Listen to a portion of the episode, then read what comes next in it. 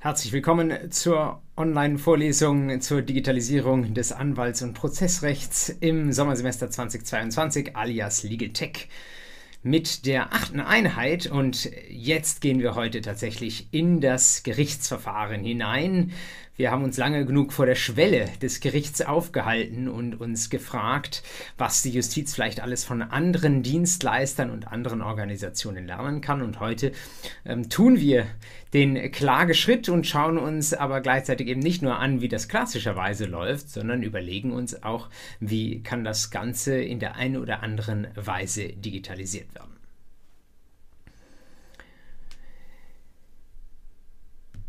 Was wir heute besprechen, ist ein Thema, das sehr aktuell ist, bei dem, das habe ich in den vergangenen Wochen auch manches Mal gesagt, gerade das Justizministerium an verschiedenen Ideen tüftelt und sich überlegt, wie sie da mit Augenmaß die Zivilprozessordnung im laufenden, in der laufenden Legislaturperiode überarbeiten und anpassen und modernisieren können. Während das unterwegs ist, können wir zumindest mit vielleicht noch etwas mehr Freiheit an der Universität einmal darauf schauen, was denn zumindest möglich wäre, was man woanders sieht und wie man sich das ähm, ja mit ein bisschen Fantasie vielleicht in fünf oder zehn Jahren vorstellen kann, wenn das eine oder andere von diesen Ideen etabliert ist. Zugleich ist es natürlich so, dass nicht alles, was möglich ist, gut ist. Das werden wir vielleicht sogar umso mehr sehen, je weiter wir in das Zivilverfahren vordringen. Heute in dieser achten Einheit gibt es da in Anführungszeichen nur den ersten Schritt. Wir bleiben, möchte ich fast sagen, an der Schwelle stehen, beschränken uns auf das schriftliche Verfahren. Wir werden dann in der nächsten Einheit weitergehen in Richtung mündliches Verfahren, werden dann übernächste Woche uns mit der Beweisaufnahme beschäftigen, bevor wir zu Urteil und Zwangsvollstreckung kommen. Ich möchte das Ganze heute mal nicht in drei, sondern in fünf Schritte untergliedern und damit Sie so ein bisschen wissen, was Sie in der nächsten guten Stunde erwartet, eine kleine Ankündigung. Ich möchte mit Ihnen zunächst einmal auf den Status quo schauen, also wie sieht es da im Zivilprozess aus, wenn Sie eine ZPO in der Hand haben oder sich das parallel auf einem Bildschirm aufrufen können, auf einem anderen Tab? Wunderbar. Ansonsten ist es aber auch nicht schlimm. Das ist tatsächlich, vielleicht muss man sagen, leider ein bisschen überschaubar, was da im Moment der Plan ist. In einem zweiten Schritt möchte ich mit Ihnen darauf schauen, was technisch möglich ist. Da haben wir natürlich in vielerlei Hinsicht schon vorgearbeitet, aber möchte einfach mal ein bisschen das Bild eines moderneren Zivilprozesses skizzieren und möchte dann im dritten Schritt gemeinsam mit Ihnen auch überlegen, ähm, muss man das alles machen? Wenn man das machen muss, dann ist es ja kein Selbstzweck, sondern dann soll das irgendwem von den Beteiligten zumindest irgendetwas bringen. Also ist die Frage nach dem Nutzen, die ich ähm, mit Ihnen beantworten möchte. Und dann im vierten und fünften Schritt möchte ich mit Ihnen gemeinsam schauen, wohin das führt, ähm, was vielleicht die Herausforderungen sind, die da am Ende stehen. Das wäre der vierte Schritt. Und ähm, um am Ende zumindest auf einer pragmatischen Note stehen zu bleiben, was davon ist realistisch und wo können wir vielleicht sogar damit rechnen, dass wir die eine oder andere Idee in drei Jahren etwa in unseren Prozessordnungen umgesetzt sehen. Ich beginne mal mit einem kurzen Überriss dessen, was aktuell an Digitalisierung in der ZPO drinsteht. Es ist, da gibt es zwei Dinge, die einen daran überraschen. Zum einen, es sind Vorschriften, die gar nicht so jung sind, sondern die schon überraschend alt sind überwiegend über 20 Jahre alt. Es gab da verschiedene Gesetze, mit denen die ZPO seit dem Beginn des 21. Jahrhunderts überarbeitet wurde. Und die meisten der modernen Paragraphen erkennt man daran, dass sie einen kleinen Buchstaben noch mit im Namen tragen. Wenn Sie zum Beispiel mal reinschauen auf den Paragraphen 130a ZPO, der immerhin aus dem Jahr 2001 stammt, 130b aus dem Jahr 2005. 130c geht es tatsächlich noch weiter. Das ist die Frage, wie wir ähm, bei Gericht kommunizieren. Es geht dann weiter in das Recht der Beweiserhebung ähm, 298, 298a, 371a spielt eine große Rolle. Darauf werden wir auch in zwei Wochen nochmal zu sprechen kommen. Und hinten ähm, bei den Mahnverfahrensvorschriften im 702 und 703 folgende ist tatsächlich auch noch was zum elektronischen Verfahren ähm, geregelt. Ich rechne damit, ähm, auch nach den Rückmeldungen und Interaktionen, die ich im Umfeld dieser Vorlesung äh, mit Ihnen habe. Ich bekomme ja glücklicherweise äh, jetzt vielleicht nicht während dieser Vorlesung so viele Rückmeldungen. Manche von Ihnen schreiben mir etwas in den Chat hinein, was natürlich wunderbar ist. Davon können die anderen auch profitieren, aber viele von Ihnen treten auch nachher nochmal per E-Mail mit mir in Austausch und da bleibt es dann häufig nicht bei den Codewörtern stehen und das ist natürlich auch völlig in Ordnung. Wenn wir schon digitale Lehre machen, dann soll es diese Möglichkeit der Kommunikation ähm, gerne auch geben. Da ähm, ähm, äh, gibt es dann äh, einige von Ihnen, äh, die auch gesagt haben, ja, ähm, wie, wie, wie weit ist das in der ZPO überhaupt schon drin? Wie weit war es vielleicht auch in meiner ZPO-Vorlesung schon drin? Manche allerdings haben die ZPO-Vorlesung auch noch gar nicht gehört. Also da, äh, das sind Paragraphen, die eigentlich eher ein Schattendasein fristen und leider frisst ja auch die ZPO-Vorlesung als solche ein Schattendasein an den juristischen Fakultäten. Also gehe ich mal davon aus, dass wenn ich Ihnen jetzt über diese A-Paragraphen, möchte ich sie nennen, äh, eine kleine Sondervorlesung halten würde, dass Sie das nicht so gut einordnen äh, können würden. Es sind ja auch viele von Ihnen, die noch in den ersten Semestern sind. Also mh, mm, belasse ich es mal äh, mit Blick auf die Paragraphen bei diesem kurzen Hinweis, dass es da einige Vorschriften gibt, ähm, die da sagen, es wird etwas digitaler in der ZPO und berichte Ihnen eher, was so als Idee dahinter steht. Eine Idee, die Anfang des 21. Jahrhunderts umgesetzt wurde und die dementsprechend natürlich auch schon ein bisschen älter ist. Diese die grundlegende Idee, die die ZPO in ihren Digitalvorschriften heute prä prägt, die kann man auf einen Nenner zusammenfassen. Und dieser Nenner lautet, Papier wird zu PDF. Papier wird zu PDF. Wenn Sie einmal ein Praktikum an einem Amtsgericht gemacht haben oder vielleicht sogar auch an einem Landgericht, dann werden Sie wissen, da ist sehr, sehr vieles Papier getrieben. Da gibt es eigene Papiereinheiten innerhalb der Gerichte, die dafür sorgen, dass das Papier ordnungsgemäß in den, wie es heißt, Geschäftsgang hineingenommen wird, ähm, dass das Papier ordnungsgemäß an die eine oder andere Stelle hin und her geschoben wird und dass es dann auch wieder äh, dort, wo es hingehört, weiter versendet wird. Diese, man möchte es fast sagen, armen Einheiten der Gerichte, die sich darum kümmern müssen, sind die sogenannten Geschäftsstellen. Die machen natürlich noch einiges andere, ähm, sind so eine Art Gerichtssekretariat, aber das Papier spielt für die eben traditionell eine riesengroße Rolle. Und ähm, das Papier sind nicht mal so ein, zwei Seiten, sondern Sie wissen, Verfahren können im Einzelfall durchaus sehr, sehr lang werden. Es kann sein, dass wir eine Akte haben, die ähm, vielleicht mal so ein Drittel oder einen halben Meter ähm, dick ist. Ähm, die heißt dann im Justizjargon Gürteltier, weil sie nur noch mit das ganze viele Papier nur noch mit einem Gürteltier, mit, mit einem Gürtel zusammengehalten werden kann. Das ist schon äh, eine Menge Holz, muss man im wahrsten Sinne des Wortes sagen. Und man kann sich vorstellen, ähm, dass das schon vor 20 Jahren die Leute vielleicht ein ganz kleines bisschen genervt hat und sie gesagt haben, da könnte uns die Digitalisierung helfen. Wenn wir also als Hintergrund Vorstellung haben, wir wollen von diesem Papier runter, dann kann man sich vorstellen, vor 20, 25 Jahren, wo man darüber nachgedacht hat, dass man diese Gesetze ein bisschen updatet, lag natürlich die Umwandlung dessen, was wir heute auf Papier sehen, in ein PDF relativ nah. Denn das PDF ist auch heute noch ein sehr, sehr anerkanntes Format, das Sie alle kennen, äh, in dem man auch ähm, eine gewisse, muss man vorsichtig sagen, Veränderungssicherheit hat. Da ist etwas in ein Format reingegossen, da bleibt es auch. Das ist natürlich für die Justizkommunikation an der Stelle erstmal sehr, sehr wichtig. Und das ist von der ganzen Aufmachung her, so wie es uns auch in den PDF-Readern äh, dargestellt wird und in PDF-Bearbeitungsprogrammen, ist das sehr, sehr papierähnlich. Das ist ein, wir nehmen das fast schon selbstverständlich hin, aber so selbstverständlich ist es natürlich gar nicht. Es ist ein DIN A4-Format, ähm, was wir da regelmäßig sehen. Ähm, das äh, hat einen weißen Hintergrund. Ähm, all das ist ja auch alles schön und gut, aber es ist eben so gemacht, ähm, dass es genauso wie Papier ausschaut anschaut. Und deswegen ist der Sprung vielleicht dorthin auch ähm, ein gar nicht so großer kann man gut nachvollziehen. Was man dann vielleicht nicht so gut nachvollziehen kann, ist, mit welchem Zeitplan man das Ganze damals angegangen hat, äh, angegangen ist. Es ist nämlich ein Zeitplan, wo wir noch nicht am Ende der Entwicklung sind. Anfang des 21. Jahrhunderts wurde PDF erstmal ganz vorsichtig als Möglichkeit eröffnet und dann hat man irgendwann, ein paar Jahre später, gesagt, lass uns versuchen, diese PDF-Dateien statt dem alten Papier zu einem führenden System zu machen innerhalb der Justizkommunikation. Man spricht vom Zielbild der sogenannten digitalen Prozessakte. Halten Sie sich fest, wann soll dieses Zielbild verwirklicht sein? Wann wollen wir da sein, dass tatsächlich die digitale Akte das führende System im Zivilprozess ist?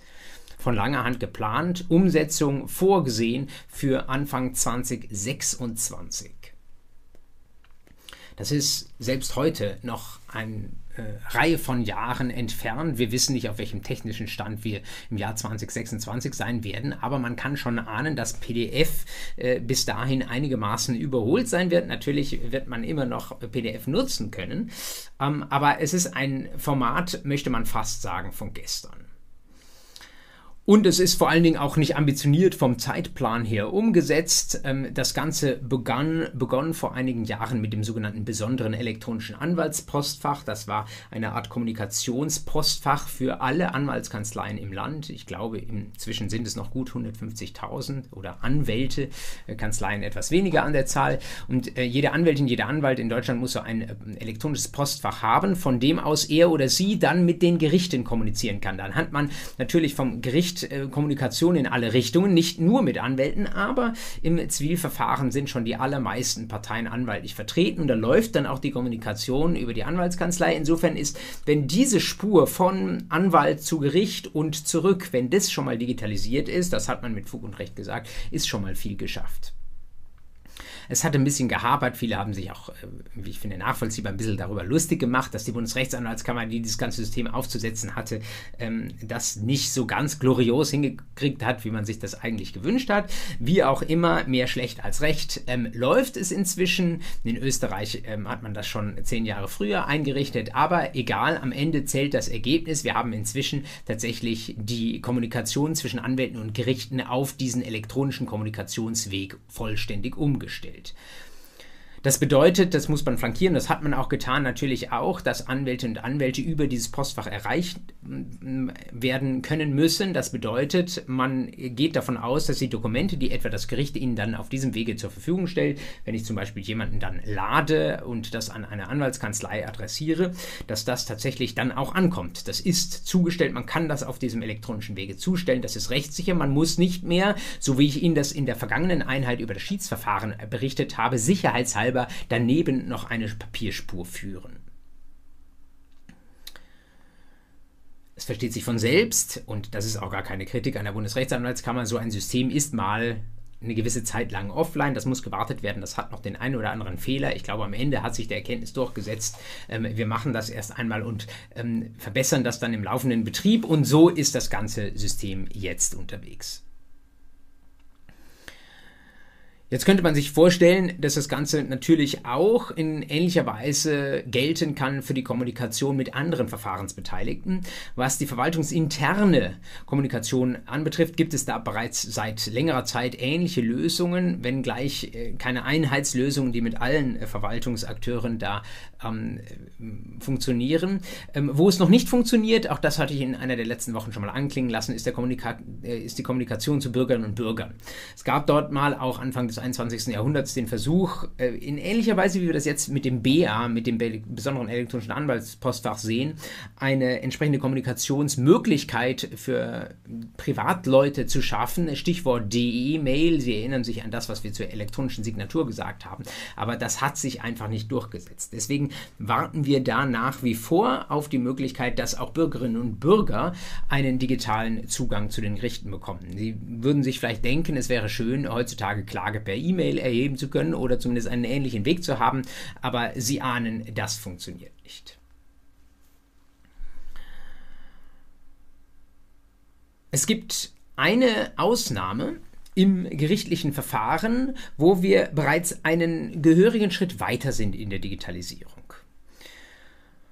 Und das kommt nicht von ungefähr, denn es gibt eine Art, innerhalb der Zivilgerichte gibt es eine Art Spezialverfahren, das deutlich weniger komplex ist und wo deutlich höhere Schlagzahlen unterwegs sind. Das heißt, wir haben ein Vielfaches an Fallzahlen in diesem Sonderverfahren und müssen deswegen sehen, dass wir die Fälle irgendwie äh, mit größerem Druck effizienter bearbeiten, als wir das äh, im normalen Streitverfahren tun können. Sie ahnen bereits, wovon ich spreche, dem zivilgerichtlichen Mahnverfahren. 688 folgende ZPO. Das ist tatsächlich etwas, ähm, was klausurrelevant ist. Sie wissen, es kommt für Sie, wir bereiten Ihnen hier mit dieser Vorlesung natürlich nicht so sehr auf ähm, die Staatsexamensklausur vor, aber die meisten von Ihnen werden sie über kurz oder lang absolvieren müssen und äh, da mag man an der einen oder anderen Stelle beim Zivilprozessrecht fragen, ob das für diese Klausur relevant ist. Es wäre nicht äh, eine zielführende Frage, denn am Ende lernen Sie nicht für die Klausur, sondern fürs Leben. Aber wenn Sie diese Frage stellen wollten, dann dürften Sie jedenfalls beim Mahnverfahren nicht so beantworten, dass Sie da irgendwie auf Lücke lernen können. Das ist Zivilprozessrecht, ähm, was für Sie in vielerlei Hinsicht wichtig ist. Ähm, deswegen vermute ich mal, dass Ihnen vielleicht auch so im Grundsatz geläufig ist, was das Mahnverfahren von Ihnen will und was es Ihnen ermöglicht, nämlich mit niedriger Schwelle Geldforderungen durchzusetzen. Und Sie wissen vermutlich auch, wie das funktioniert. Wir haben eine landesweit gebündelte Zuständigkeit in den einzelnen Bundesländern. In ähm, Bayern ist das das Amtsgericht Coburg ganz im bayerischen Norden. Das ist das Mahngericht für dieses Bundesland und die anderen Bundesländer haben das genauso gemacht. Was schon mal etwas Wichtiges ist ähm, und etwas, was natürlich die Digitalisierung erleichtert. Denn ähm, das haben wir ja in den vergangenen Einheiten schon gesehen. Digitalisierung ist immer etwas, was man programmieren muss und was sich natürlich erst lohnt, wenn ich nicht fünf oder zehn oder 50 oder 100 Fälle habe, sondern tausende Fälle ähm, idealerweise sogar 10.000 Fälle. Und wir haben, jetzt muss ich lügen, ich habe die ganz aktuelle Statistik ähm, nicht reingeschaut, wie viele Fälle wir äh, im Mahnverfahren haben vor deutschen Zivilgerichten. Ich meine aber, die Zahl sei bei den erledigten Verfahren bei ungefähr 7 Millionen im Jahr. Und da können Sie jetzt vorstellen, das müssen Sie natürlich wieder auf die Länderjustizen runterbrechen. Vielleicht sind es dann in den großen Bundesländern NRW äh, und Bayern so 700.000 ähm, im, äh, Entschuldigung, äh, doch 700.000 ähm, Verfahren im Jahr. Das ist natürlich eine ganz, ganz große ähm, Zahl. Und wenn Sie dafür einen Algorithmus schreiben, wie das Ganze abgearbeitet werden kann, ähm, dann macht es natürlich mehr Sinn, das Ganze an einem zentralisierten Gericht zu machen, statt das irgendwie auf ähm, 10 oder äh, 40 Mahngerichten, Amtsgerichten im ganzen Land zu machen. Also eine, eine wichtige Sache, auf die wir nachher nochmal zurückkommen werden. Wie ist das Ganze ähm, digitalisiert in den Mahnverfahren? Das ist jetzt ein weiterer wichtiger Punkt in ein bisschen anderer Weise, ein bisschen jedenfalls, als ich Ihnen das gerade für das normale Streitverfahren, Zivilverfahren beschrieben habe. Ich habe Ihnen eben gesagt, die Ambition des Gesetzgebers, auch nur bis 2026, äh, lautet, aus allem Papier machen wir ein PDF. Jetzt erinnern Sie sich noch, äh, vielleicht aus einer der ersten Einheiten, dass ich Ihnen Einheiten äh, dieser Vorlesung, dass ich Ihnen gesagt habe, was man mit so einem alten Format machen kann wie dem PDF, ist erst einmal nicht so besonders viel, weil Sie im PDF vielleicht das PDF so produzieren können, dass das äh, texterkannt ist, beziehungsweise die, die Texterkennung aus dem Quelldokument übernimmt, sodass wir nachher gewissermaßen einen Inhalt haben, der zumindest als Buchstaben ähm, verständlich ist oder dem ähm, lesenden Programm äh, als Buchstaben, wo es die Buchstaben herauslesen kann. Das ist aber nicht zwingend der Fall. Ähm, Im Grundsatz ist es beim PDF erst einmal so, dass wir hier nur schwarze und weiße Bildpunkte haben. Und das bedeutet, das ist im maximalen Maße unstrukturiert. Man spricht von unstrukturierten Daten. Die einzige Struktur, die wir hier haben, ist die Seitenstruktur von DIN A4 und das ist, hat natürlich nichts mit dem Inhalt zu tun. Ähm, ich kann mit einem PDF-Dokument eigentlich ähm, nicht besonders gut äh, algorithmisch weiterarbeiten, weil ein Algorithmus anknüpfen möchte an bestimmten Kategorien, an bestimmten äh, Punkten, wo der Algorithmus zum Beispiel erkennen möchte, das ist die Adresse im einfachen einfachsten Fall ähm, einer Klägerin, die möchte ich nachher irgendwie für das Urteil in der einen oder anderen Weise im Rubrum etwa verwenden. Oder ähm, ein Algorithmus könnte anknüpfen an eine Anspruchsgrundlage, die genannt wird und könnte sagen, okay, dann verarbeiten wir das in der einen oder anderen Weise. Wenn es um äh, eine Anspruchsgrundlage aus dem Unterhaltsrecht geht, dann könnte es sein, dass es sich hier um eine Unterhaltsklage ähm, äh, handelt und äh, weil ich vielleicht dem Algorithmus dann direkt auch schon beibringe, was die Tatbestandsvoraussetzungen für einen bestimmten Unterhaltsanspruch sind, ähm, mag es sein, dass der Algorithmus das dann auch schon selbst auffächern kann und sagen kann, gut, wenn wir ähm, einen verwandten Unterhalt nach 1600 BGB haben, dann kommt es da auf die drei, vier, fünf Voraussetzungen an. Wenn ich nun meinem Algorithmus, der mir da hilft bei der Verarbeitung einer Klage, aber keine solche inhaltliche Struktur anbietet, sondern einfach nur ein schwarz-weißes Pixelbild, das ein DIN A4-Format hat, und DIN A4-Format hilft hier überhaupt nicht, dann sind es völlig unstrukturierte Daten. Und das ist auch das Riesenmanko, was mit der Digitalisierung des Streitverfahrens, wie wir sie bisher in der ZPO an vielen Stellen angelegt finden, ähm, was damit einhergeht. Denn der Vorteil der Digitalisierung erschöpft sich dann auch eben darin, dass wir das Papier loswerden. Aber man kann natürlich, ähm, wenn man einen Sachverhalt oder einen Rechtsvortrag ähm, strukturieren möchte, kann man das mit digitaler Hilfe wunderbar tun. Man kann Dinge visualisiert darstellen, wie wir gleich sehen werden. Ähm, all das ist im PDF nicht möglich, aber wenn ich dieses festgefügte, unstrukturierte PDF-Format verlasse und ähm, etwa anfange, die Daten, die für einen Prozess erheblich sind, in ein Struktur Formular einzugeben, dann bricht äh, sich äh, das auf einmal in bestimmte Bestandteile meines Sach- und Rechtsvortrags auf und wir werden gleich sehen, dann kann ich damit tatsächlich auch mit digitaler Hilfe etwas machen. Und jetzt bin ich ausgegangen, Ihnen das zu erläutern am, im Hinblick auf das Mahnverfahren und ähm, da haben wir tatsächlich ein Verfahren, wo ich ähm, Ihnen raten würde, das vielleicht sogar selbst mal auszuprobieren, wenn ich das noch nicht geraten habe. Ähm, wenn wir da ein Verfahren sehen, wo im Ansatz jedenfalls eine solche strukturierte Erfassung von Falldaten bereits vorgenommen wird. Sie alle können, wenn Sie denn wollen, einmal auf online-mahnantrag.de gehen.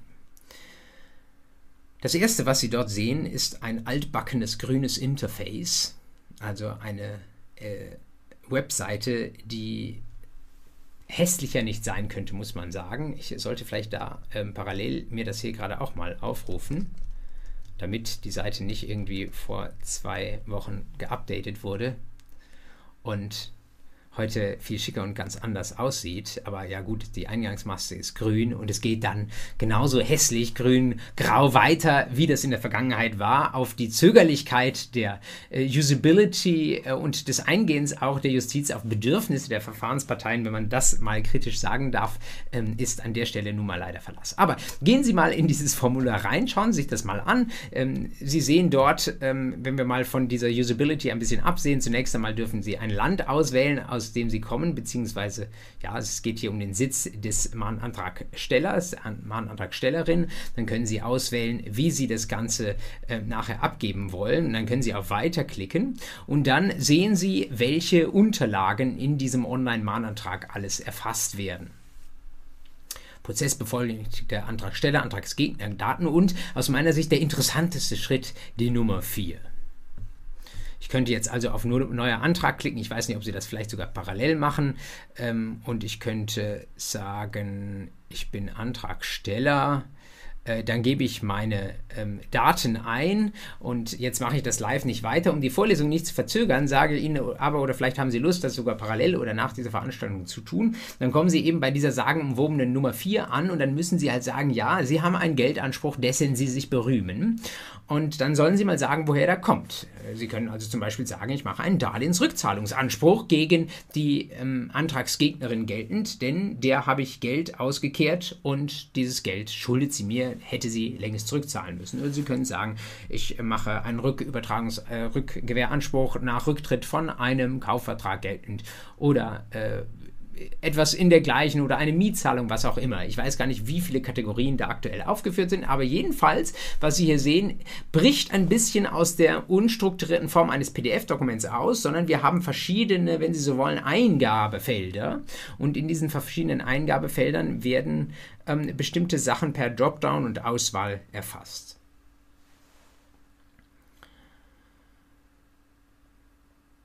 Das Online-Mahnverfahren äh, verwendet natürlich diese in die verschiedenen Felder eingegebenen Daten, indem es dann einen Mahnbescheid erlässt und das Ganze geht in der Regel jedenfalls automatisiert, ohne dass noch eine menschliche Richterin damit befasst wird und der Mahnbescheid wird, wenn ich ihn heute beantrage, vermutlich morgen ausgefertigt und übermorgen zugestellt. Das geht tatsächlich so schnell, wie man sich das von einer modernen Justiz echt nur wünscht. Oberfläche nicht so schön, aber unter der Motorhaube ist tatsächlich etwas, was man gebrauchen kann. Man könnte das Mahnverfahren an der Stelle noch möglichst weit ausdifferenzieren. Sie werden sehen, wenn Sie sich bei dieser Nummer 4 anschauen, welche unterschiedlichen Arten von Ansprüchen sind da genannt. Da werden Sie manche vermissen. Sie würden vielleicht auch als geschulte Juristin sagen, Sie hätten da gerne an der einen oder anderen Stelle vielleicht sogar auch eine Anspruchsgrundlage, ähm, die äh, da mit genannt wird. Das ist alles geschenkt. Da könnte man noch etwas weiter bearbeiten und in der Oberfläche sowieso. Aber wir haben zumindest mal etwas, äh, was innerhalb der Justiz stattfindet stattfindet und was eben nicht nur digitalisiert ist, jenseits eines PDFs, sondern auch strukturiert, digital strukturiert ist und was sogar, das wird uns in zwei Wochen interessieren, ähm, was so, oder in drei Wochen interessieren, wenn wir uns über Urteile Gedanken machen, was sogar automatisiert läuft. Ich betone das so, ähm, einerseits, um die Justiz nicht völlig schlecht zu machen. Manches von dem, was ich sage, mag sich ein bisschen wie Justizkritik anhören und ist es an mancher Stelle auch, auch wenn das nicht an der Justiz selbst liegt, sondern eher an den Justizgesetzen. Ähm, zum anderen, weil ich auch glaube, dass es überall in der Justiz durchaus schon Ansatzpunkte gibt, wo sich etwas digital auf den Weg gemacht hat. Das nimmt ein bisschen die Sorge, wenn man äh, befürchtet, dass mit dem, was, worüber wir jetzt in der Zukunft reden können, dass sich da irgendwie alles von Kopf auf Fuß, von Fuß auf Kopf stellt. Ähm, wenn man sieht, dass etwa im Mahnverfahren einiges schon umgesetzt wird, was heute diskutiert wird für Streitverfahren, ich glaube, dann legen sich auch manche Sorgen.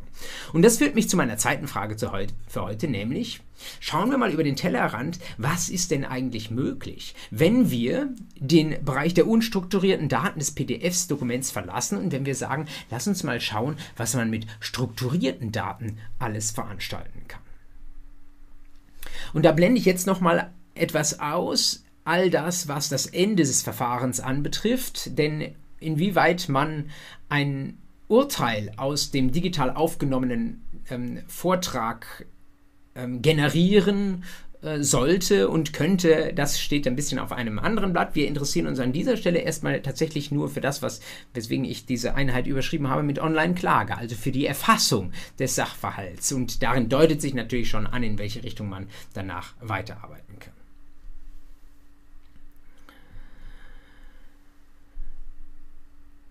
Wenn man sich anschaut, was da möglich ist, dann gibt es nicht erschöpfend, aber schon mal zwei Länder, die uns vom Justizwesen durchaus nicht unähnlich sind und die viel, viel weiter sind als wir. Und die auch in der Diskussion, die wir dieser Tage in Deutschland führen, wohin es denn gehen soll, häufig, häufig genannt werden. Der eine Fall, den kann man im Internet nicht so gut besichtigen, das ist derjenige des dänischen Zivilverfahrens, wo Sie in vielen Bereichen heute die Klage nur noch digital einreichen können. Der andere Bereich, das ist einer, den Sie im Internet besuchen können. Ich müsste selbst mal ähm, die E-Mail-Adresse, äh, die URL kurz herausziehen. Das ist äh, ein, der Fall aus Kanada des sogenannten Civil Resolution Tribunal. Ich ähm, werde Ihnen das mal eben in den Chat hinein kommentieren. Also da haben wir https Doppelpunkt Double Slash. Und dann in einem Wort Civil Resolution Tribunal. Und dann geht es weiter mit der Nein, dann geht es noch British Columbia, steht da noch dahinter. Nein, also Civil Resolution ohne Tribunal, BC für British Columbia und dann CA. So müsste es eigentlich passen, wie ich Ihnen das jetzt in den ähm, Chat hineingeschrieben habe. Wenn Sie da vorbeigehen, auch das können Sie gerne verschieben ähm, auf die Zeit nach dieser Vorlesung oder Sie haben mich dann einfach nur noch im Ohr, dann sehen Sie eine durchaus ausführliche Webseite, wo Sie auf einer Unterseite von außen mal beschrieben sehen, wie die das machen in Kanada. Kanada und Dänemark eint ähm, der Umstand, dass beide einen elektronischen Justiz- und Datenraum geschaffen haben. Das ist so eine Art Online-Justizportal wo man nicht nur ein Verfahren online fortführen kann, sondern wo man vor allen Dingen auch ein Verfahren online starten kann. Das besonders Interessante an dem kanadischen Modell, das, wie man im Titel des Civil Resolution Tribunal sieht, ähm, ist ähm, es geht ja um die Lösung von Rechtsstreitigkeiten, sogar auch nur bestimmte Rechtsstreitigkeiten. Also nicht nur darum, dass ich die Rechtsstreitigkeiten tatsächlich entscheide, sondern das Ganze hat ähm, eine Eskalationstreppe, wie ich das Ihnen äh, am Ende der letzten Einheit dargestellt habe. Eskalationstreppe der Gestalt, dass man zunächst versucht, mal eine Verhandlungsplattform äh, zu bauen, so ähnlich wie Sie das auch bei PayPal sehen würden. Dann wird versucht, äh, vielleicht einen Schlichterspruch äh, mit einzubeziehen und das Ganze geht erst im dritten oder vierten Schritt tatsächlich mal zu einer Richterin hin.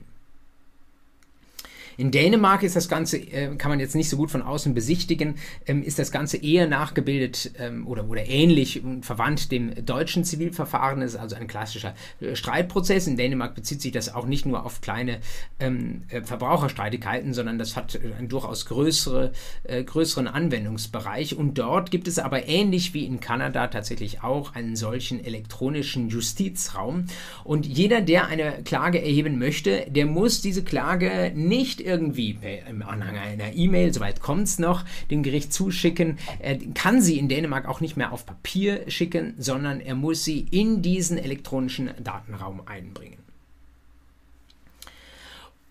Und wenn man das schon macht, wenn man ein solches elektronisches Justizportal schafft, das tatsächlich auch für eine Online-Klage zur Verfügung steht, viele auch in der deutschen Prozessrechtswissenschaft verlang, äh, fordern das seit langem. Jemanden, den ich zum Beispiel im Ohr habe, wenn ich ihn da nicht falsch zitiere, ist Thomas Riem aus Passau. Schöne Grüße nach Passau, falls wir den einen oder anderen Gasthörer oder Gasthörerin von dort ähm, haben. Äh, wenn man das schon macht, dann liegt es natürlich überaus nahe, sich nicht damit zu begnügen, dass ich eine Klage ganz einfach von Papier aufs PDF ziehe, sondern dann dann liegt es ja eigentlich nahe, das zu machen, was im Mahnverfahren schon begonnen ist, nämlich Daten strukturiert zu erheben.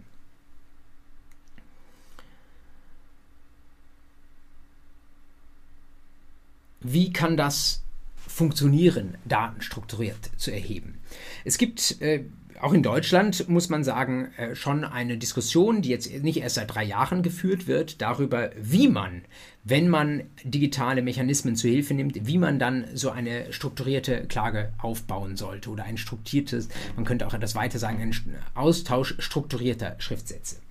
Es gibt dann zwei Begriffe, die leider, soweit ich sehe, nicht ähm, immer ganz deckungsgleich verwendet haben werden, nämlich die horizontale Strukturierung und die vertikale Strukturierung.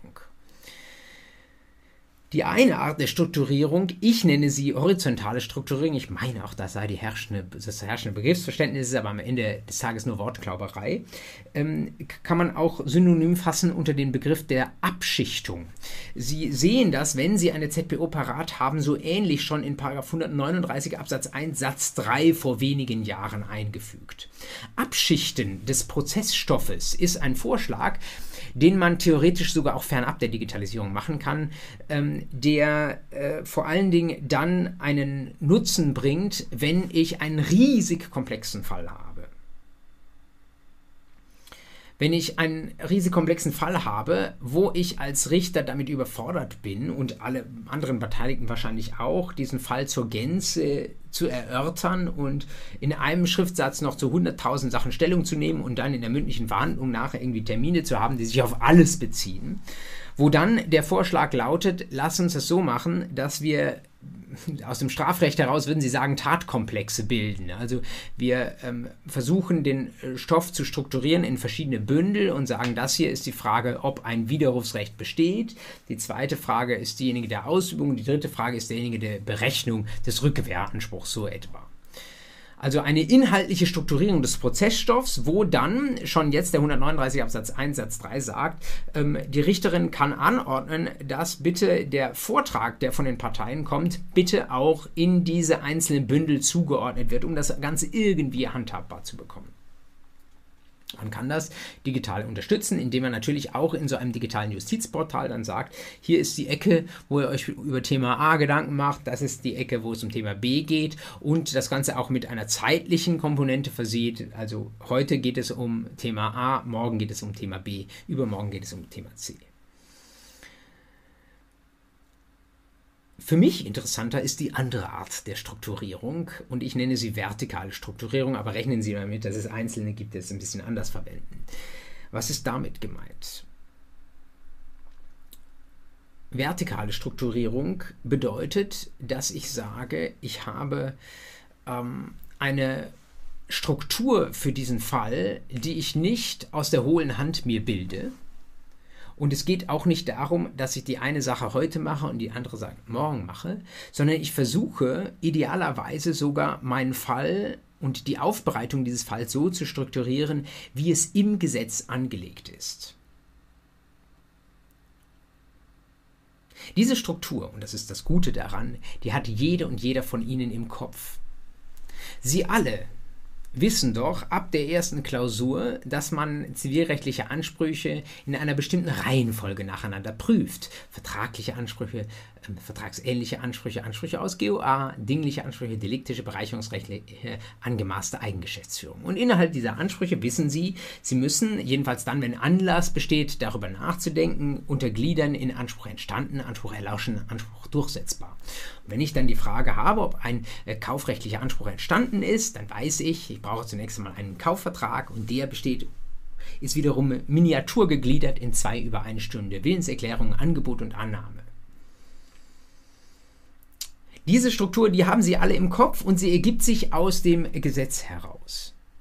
Das heißt, es ist eigentlich nicht etwas, worüber die Kontrahentinnen und Kontrahenten eines Rechtsstreits groß diskutieren können sollten. Natürlich, es gibt immer die Ausnahmefälle, wo die Frage ist, ob die Rechtsprechung in ähm, jahrelanger, durch jahrelange Urteilsprägung irgendwo noch ein nicht im Gesetzeswortlaut angelegtes Tatbestandsmerkmal gefunden hat, das Sie für das Studium auswendig lernen müssen, dass die Rechtsprechung einfach so mitprüft. Das ist natürlich immer denkbar. Es gibt immer die Unvollständigkeit an der Stelle auch des Gesetzes. Aber im Grundsatz ist es doch mal so, dass das, was wir machen, jedenfalls vom Ausgangspunkt her, von der Struktur her, sehr, sehr mechanisch ist. Man kann über alles am Ende noch einen 242 drüber knallen und in allem noch ein Venire Contra sehen, aber im Ausgangspunkt ist es eigentlich sehr, sehr sklavisch, die Struktur, innerhalb derer wir Ansprüche prüfen und auch das, was ich aus dem Gesetz an Tatbestandsmerkmalen ablese, ist eigentlich ein Stück weit determiniert. Natürlich sehen die Schriftsätze unserer geschätzten Anwältinnen und Anwälte im Alltag, man möchte sagen, leider häufig nicht so aus, dass sie sich an dieser Gesetzesstruktur entlanghangeln, sondern wird wild irgendetwas vorgetragen. Aber die hohe Schule, die ihnen an der Universität wir angedeihen lassen, ist eigentlich die, diejenige, dass sie strukturiert denken und das Ganze auch strukturiert aufs Papier bringen. Und wenn Sie mal eine Richterin, einen Richter fragen, was denen am liebsten ist, wie, mit welcher Binnenstruktur die Schriftsätze anlanden, dann ahnen Sie, das wäre denen natürlich auch am liebsten liebsten, wenn das Ganze eine schlüssige Struktur hätte. Und welche bietet sich da an, wenn nicht diejenige aus dem Gesetz? Und jetzt stellen Sie sich das mal vor, umgesetzt in einen digitalen Mechanismus. Stellen Sie sich ein Tool vor, das alle Anspruchsgrundlagen oder zur Vereinfachung mal die gängigsten 40 die sie im Jurastudium in den ersten drei Semestern vielleicht lernen, dass diese Anspruchsgrundlagen auf der obersten Ebene, vielleicht nochmal untergliedert in diesen eben angedeuteten sieben Schritt mit den vertraglichen, vertragsähnlichen GOA und so weiter Ansprüchen, dass diese Anspruchsgrundlagen erstmal digital für Sie bereithält. Und Sie können, stellen Sie sich mal vor, so ähnlich wie Sie im Online-Mahnantrag ähm, im Dropdown einen bestimmten ähm, einen bestimmten Anspruch auswählen können, könnten Sie jetzt auch hingehen und sagen, ich mache ein Häkchen bei 823 Absatz 1, denn der Anspruch, äh, dessen ich mich hier berühme in meiner Zivilklage, ist einer aus 823 Absatz 1. Und wenn Sie wollen, nehmen Sie auch noch 823 Absatz 2 dazu weil sie sagen, ich habe nicht nur eine Anspruchsgrundlage. Das gleiche können Sie natürlich auch mit vertraglichen ähm, Anspruchsgrundlagen machen. Und dann stellen Sie sich vor, dieses Tool würde hingehen und in dem Moment, wo die das anwählen, würde es Ihnen sofort die Tatbestandsmerkmale, die Sie aus dem Gesetz natürlich auch lesen können, auf ähm, aufploppen lassen und würde Sie bitten, dazu etwas zu sagen. Also Sie hätten zum Beispiel ähm, beim 823 Absatz 1 hätten Sie äh, die Möglichkeit und Ihnen wäre auch angeraten, etwas dazu zu sagen, welches Rechtsgut denn hier verletzt ist. Vielleicht auch etwas zu sagen durch die verletzungsauslösende Handlung der Anspruchsgegnerin und die, Erfolgs die haftungsbegründende Kausalität. Dann würden Sie weiter vielleicht gehen zum Punkt Rechtswidrigkeit. Da wäre vielleicht schon voreingestellt, Rechtswidrigkeit ist indiziert. Es gibt aber auch weiterhin trotzdem noch ein Texteingabefeld, wo Sie ähm, etwas äh, dazu eintragen können. Dann geht es weiter zum Verschulden, dann geht es darum, den Schaden zu benennen, die haftungsausfüllende Kausalität, ganz genau so, wie Sie das im Studium gelernt haben. Und dann gehen Sie weiter zu 823.2, den Sie auch angewählt haben.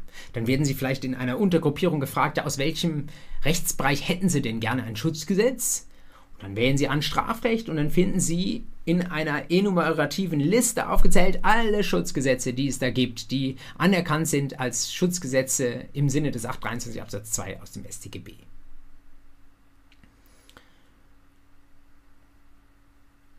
Wie wäre das? Wie würden Sie sich fühlen als Anwältin oder als Anwalt, wenn Sie eine Klage aus diese, in dieser Weise erstellen sollten? Ich glaube, zunächst einmal hätte das viel Gutes, denn wie Sie an der Zahl der Schutzgesetze sehen, ähm, Sie werden da vielleicht auf das ein oder andere Tatbestandsmerkmal aufmerksam gemacht, das Sie so vielleicht gar nicht gesehen hätten. Wer kennt schon alle Schutzgesetze im Rahmen des 823 Absatz 2 auswendig im Kopf. Und ja, wenn es dann wirklich mal darauf ankommt, vielleicht vergisst jemand eines. Da kann der Algorithmus, der uns das Ganze zur Seite stellt, vielleicht sogar etwas vollständiger sein, fehlerloser und hilft mir dabei, meine Klage sauber zu begründen. Das Ganze hat natürlich auch einen Nachteil, nämlich die Frage, ja, wir wollen doch bei der Rechtsfindung nicht immer nur repetitiv sein, sondern manchmal geht es eben auch um etwas, was ein außergewöhnlicher Fall ist. Die gewöhnlichen Fälle, so lautet das Argument, die sind ja üblicherweise, ich bin mir nicht so sicher, aber so lautet das Argument, sind ja üblicherweise schon vor dem Gerichtsverfahren abgefrühstückt. Wir haben doch in der Justiz vor allem die ungewöhnlichen Fälle, die sich nicht so gut in diese Schablonen aus dem Gesetz fassen lassen. Und was ist denn dann, wenn ich sage, 985 hat drei Voraussetzungen, Eigentümer, Besitzer, kein Recht zum Besitz und ich als Anwältin Anwältin oder Anwalt sehe aber noch jetzt irgendwie einen vierten Punkt, zu dem ich vortragen möchte. Ich kann das nicht, wenn mir das Tool nur einen Dreischritt anbietet. Das wird gerne genutzt als ein Totschlagargument, auch äh, gerne von Vertretern anwaltlicher Organisationen, die sagen, das ist ein Prokrustesbett ich möchte nicht zu sehr gestellt daherreden unter äh, Begriff, äh, unter Hinweis und unter Nutzung äh, von Bildern auf die alte, äh, der antiken Sagenwelt, aber irgendwie das mit dem Prokrustusbett gefällt mir ganz besonders. Äh, Sie erinnern sich an das Bett, ähm, das, äh, wo Wandersleute vorbeikamen, die immer so zurecht gehauen wurden, wie dieses Bett, das niemals eigentlich passen wollte, um sie auf diese entsprechende Größe zu bringen. Also auf Deutsch übersetzt heißt es Prokrustusbett, was nicht passt, wird passend gemacht und dieses doch sehr, dieses Zwängen in Schablonen, das ist dem Anwaltsberuf sagt man halt fremd. Ich glaube aber, ich glaube, da ist ein Punkt dran. Ähm, man möchte als Anwältin, als Anwalt auch kreativ arbeiten und möchte auch auf, ähm, sagen wir mal, ähm, ja, Schwierigkeiten hinweisen, die sich in keinem anderen Fall gestellt haben. Und da soll man nicht zu sehr eingezwängt sein in das Korsett ähm, eines ähm, von, von Tatbestandsvoraussetzungen, die jetzt äh, zufällig irgendjemand diesen Tun mitgegeben hat. Ich glaube nur, das Ganze lässt sich auch befriedigend auflösen, indem ich einfach am Ende ein Tatbestandsmerkmal mache, sonstiges. Also, 985, dessen ich mich berühme, Eigentümer, Besitzerin, kein Recht zum Besitz, sonstiges. Wenn ich denn dann meine, noch etwas vortragen zu müssen als Anwältin, als Anwalt, mein Gott, dann packe ich das halt in dieses Auffangfeld mit rein. Da gibt es wieder diejenigen, die sagen, naja, wenn du das so machst, dann werden die Anwältinnen und Anwälte alles, was sie bisher auch geschrieben haben, in das sonstige Feld packen. Ich glaube das nicht. Ich glaube, ähm, dass zur psychologischen Klage- und Prozessführung auch dazu gehört, dass man es den Richterinnen und Richtern einigermaßen einfach macht. Und dazu gehört dann auch dazu, dass ich nicht unverschämt bin und alles in das sonstige Feld reinpacke, sondern schon versuche, soweit es mir möglich ist, der vorgegebenen Struktur zu folgen.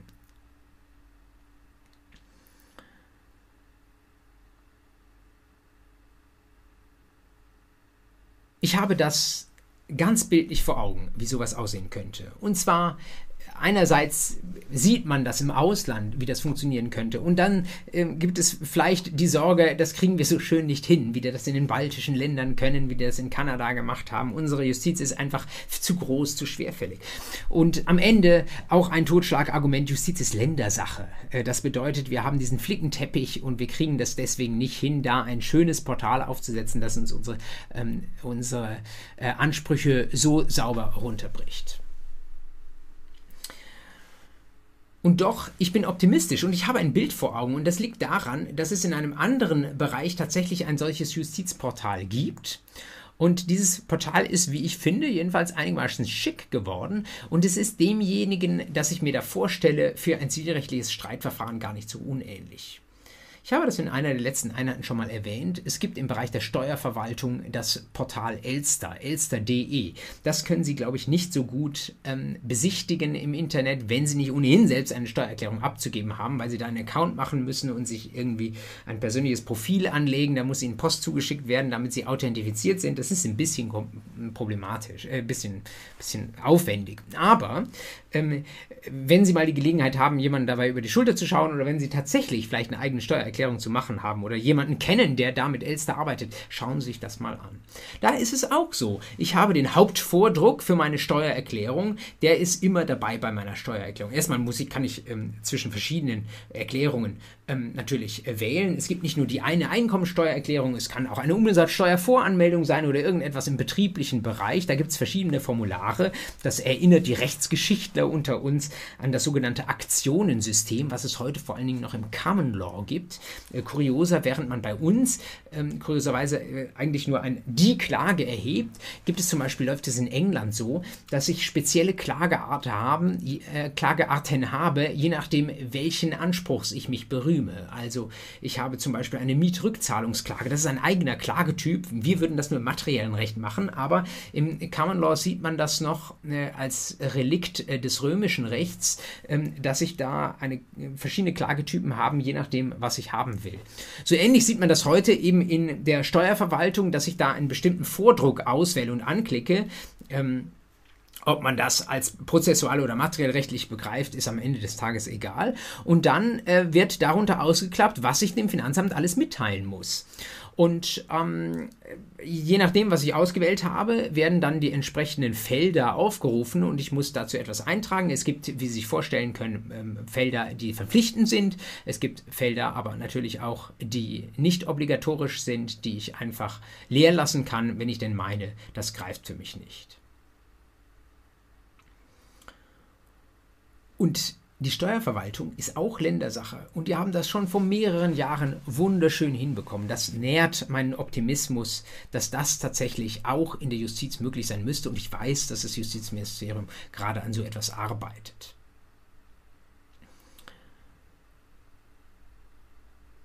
Jetzt kann man sich natürlich fragen, was bringt das alles? Ja, also nur weil die das bei der Steuerverwaltung gemacht haben, heißt das doch nicht, dass wir unsere Ziviljustiz auch so grundlegend umgestalten müssen. Das ist mein dritter Schritt jetzt heute. Ähm, ohne Nutzen brauchen wir natürlich, können wir uns diese kleine Revolution an der Stelle sparen. Ich glaube allerdings, bin mir ganz davon überzeugt und ich beschäftige mich mit vielen, seit vielen Jahren damit, das bringt ganz gehörig etwas. Ähm, wir haben eigentlich eben schon begonnen, bei der Frage, was das bringt, als wir uns damit beschäftigt haben, wie sieht das eigentlich für Anwälte aus, die eine Klage aufsetzen. Die machen das ja manchmal auch nicht absichtlich, dass sie da irgendwie Kraut und Rüben schreiben, sondern die sind halt teilweise eher vom alten Schlag, möchte man fast sagen. Also sind, äh, waren vielleicht Feld-, Wald- und Wiesenanwälte und das ist gar nicht böse gemeint an der Stelle, sondern ähm, die haben halt erstmal ihr Kanzleischild vor 30 Jahren rausgehangen, haben mal losgearbeitet und dann kamen die Mandate, die halt kamen. Sie haben sich erstmal nicht groß spezialisiert und irgendwann hat sich in einem bestimmten Bereich vielleicht so ein Tätigkeitsschwerpunkt herausgestellt und dann haben sie über die Jahre vielleicht auch geerbt vom Kanzleivorgänger einen bestimmten Klage-Schriftsatz, ähm, Baustein und der wird seitdem verwendet verwendet, weil nie jemand was anderes gesagt hat. Und gegen die äh, etwas krude Struktur, die sie ihren Schriftsätzen zugrunde legen, da hat sich auch niemand gewehrt. Ähm, und deswegen ist das so, wie es halt schon immer war. Ist also nicht böse gemeint, aber ist natürlich ein Problem. Einerseits deswegen, weil wenn ich keine saubere Struktur im Kopf habe, und man muss leider sagen, die kann man nach dem Studium äh, sehr, sehr schnell verlernen, dann bin ich eben in der Gefahr, dass ich Tatbestandsmerkmale weglasse und dazu nicht vortrage und verspätet vielleicht noch was nachschieben muss oder am Ende sogar nichts gesagt habe und im ja, allerschlimmsten Fall eine unschlüssige Klage habe. Es kann aber auch sein, dass ich ja etwas übersehe, was mich vielleicht davon abgehalten hätte, die Klage zu erheben, weil ich vielleicht mir nicht klar mache, dass es noch an dem Tatbestandsmerkmal XY fehlt und wenn ich mir das klar gemacht hätte, hätte ich von vornherein gesehen, dieses Unterfangen ist aussichtslos, diese Klage, die sollte ich nie erheben. Das ist die Perspektive der Anwältinnen und Anwälte. Es ist allerdings darüber hinaus auch so, dass wir mit ein bisschen Empathie ja auch mal an unsere Richterinnen und Richter denken dürfen.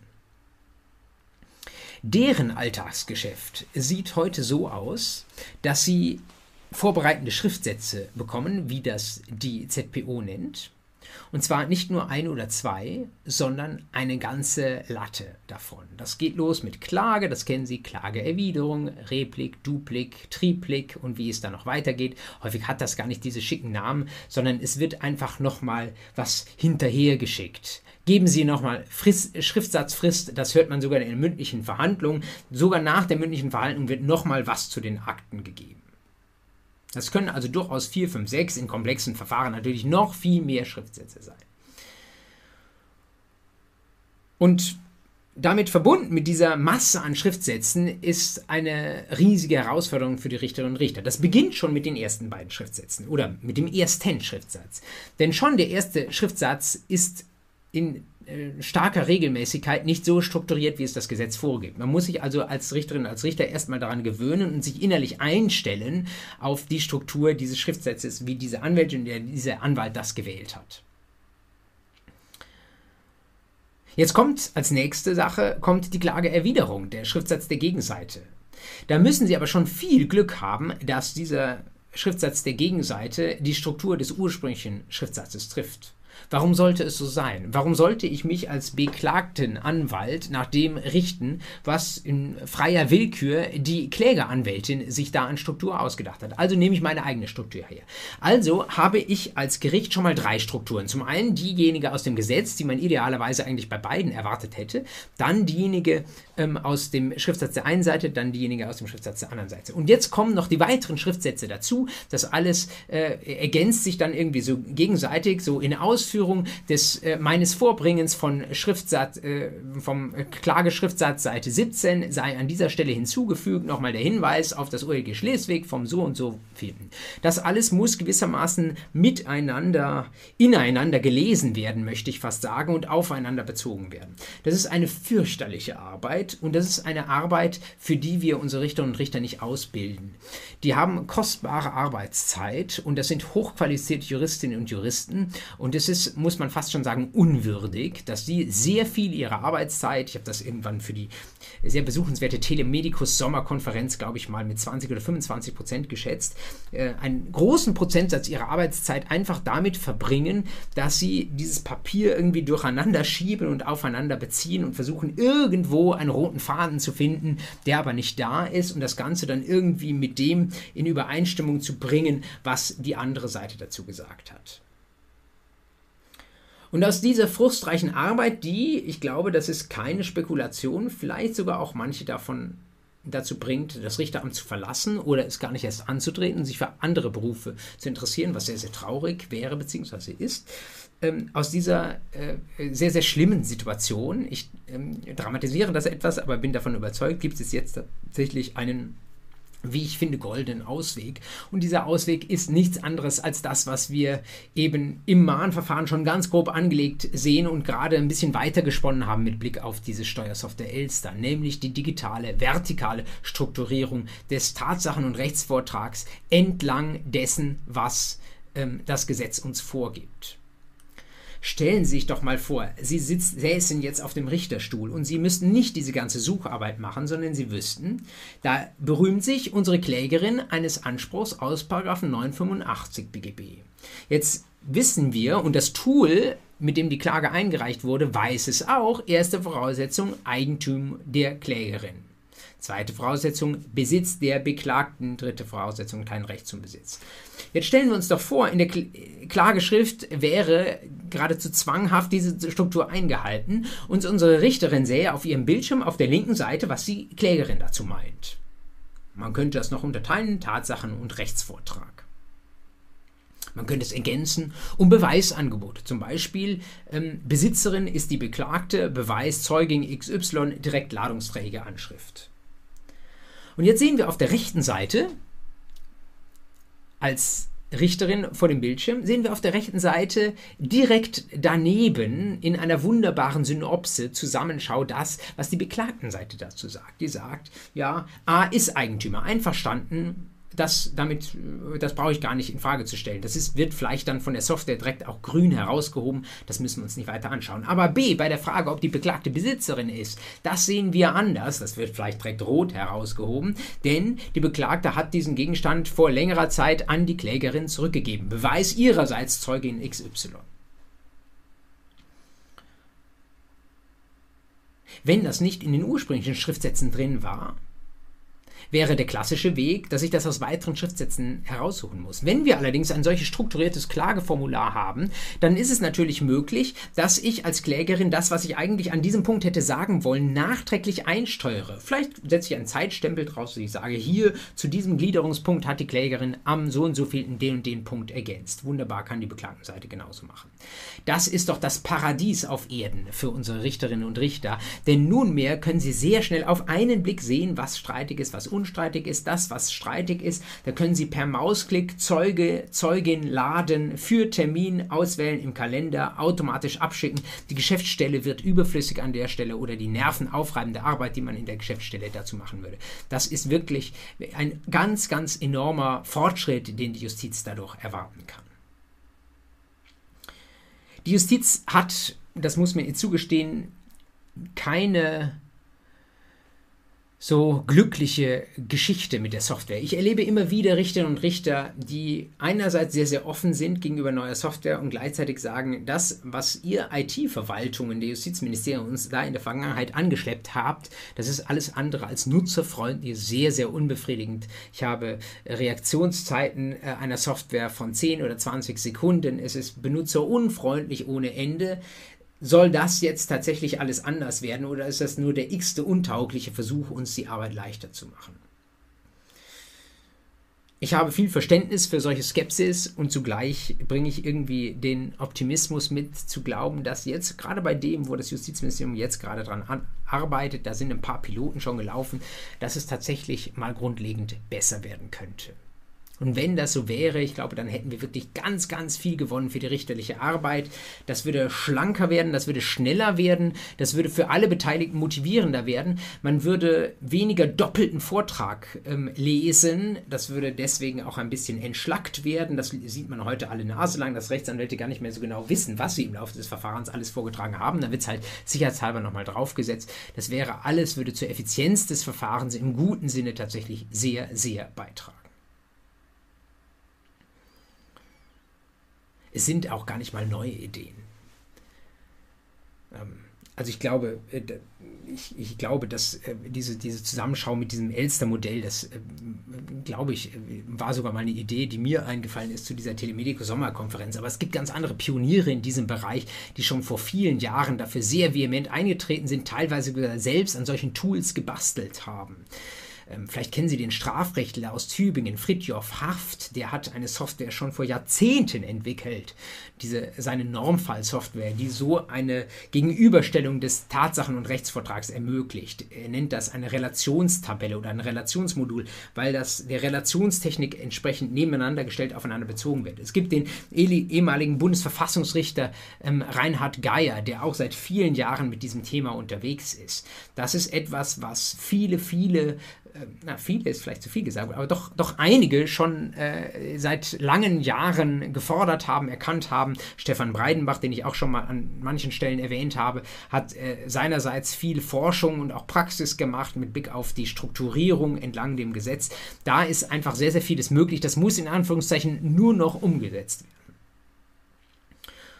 Und es versteht sich von selbst, dass äh, nicht nur die richterliche Erkenntnis durch so eine strukturierte äh, Schriftsatz, digitalen Schriftsatz erleichtert wird, sondern auch der weitere Umgang mit diesen Daten im weiteren Verfahren. Wenn ich also in der mündlichen Verhandlung unterwegs bin und dann ähm, Bezug nehmen möchte auf Satz X, Satz Y auf der und der Seite oder an dem und dem Punkt, ich kann das wunderbar in den physischen oder virtuellen Gerichtssaal einblenden und alle Beteiligten, die gerade mündlich über etwas verhandeln, wissen, äh, schauen auf dasselbe Dokument und wissen, wovon sie sprechen. Man spricht deswegen auch von einem Basisdokument, das da erstellt wird. Ich möchte fast gar nicht mehr sprechen von Schriftsätzen, wie sie die ZPO jetzt gerade davon spricht, weil das suggeriert, dass es verschiedene Dokumente sind. Der modernere Gedanke, der unter anderem auch jetzt äh, in jüngster Zeit aus der Regensburger Ecke vorangetrieben wird, ähm, ist derjenige, dass ich ein Dokument habe und ich spiele einfach nur Daten darauf von Kläger- und Beklagtenseite und dieses